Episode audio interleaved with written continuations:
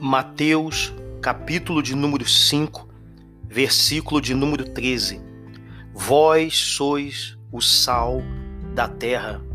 E se o sal for insípido, como lhe restaurar o sabor? Para nada mais presta, senão para se lançar fora e ser pisado pelos homens. Nós estamos vivendo um tempo em que as pessoas estão muito mais preocupadas em ter do que em ser. O nosso chamado, a nossa missão é ser sal. Jesus utiliza a figura do sal para definir a nossa identidade. Vós sois o sal da terra. Jesus nos chamou para ser o elemento que dá gosto à terra, o elemento que faz a diferença na terra, o elemento diferenciador do planeta. Nós fomos chamados para trazer sabor à terra. Porém, quando nos tornamos insípidos, quando perdemos a capacidade de salgar, quando perdemos o sabor, qual é a nossa utilidade na terra. Para nada mais prestamos se perdemos o sabor de Deus, o gosto de Deus na terra.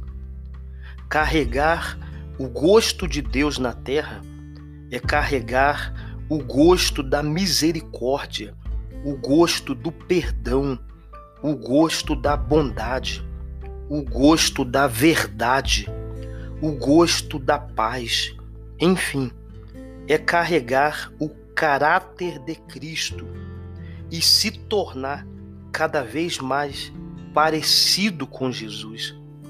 Agora, se você é uma pessoa que só carrega ódio no coração, se você é uma pessoa cheia de rancor, de raivas, de iras, uma pessoa que só semeia contendas, que só promove desavenças, se você é esse tipo de pessoa, certamente você não tem carregado o sabor de Deus na terra. Infelizmente, nós estamos vivenciando um tempo de muito ódio, muito fanatismo religioso, político, ideológico, muita falta de amor, muita falta de empatia é o cumprimento daquela palavra de Jesus que diz: por se multiplicar a iniquidade, o amor de muitos esfriará.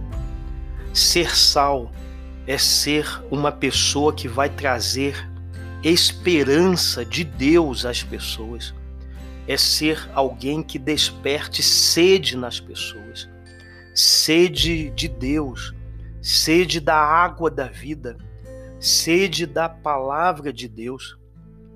O meu desejo e a minha oração é que nós possamos viver a espiritualidade do sal, a espiritualidade do Evangelho de Jesus.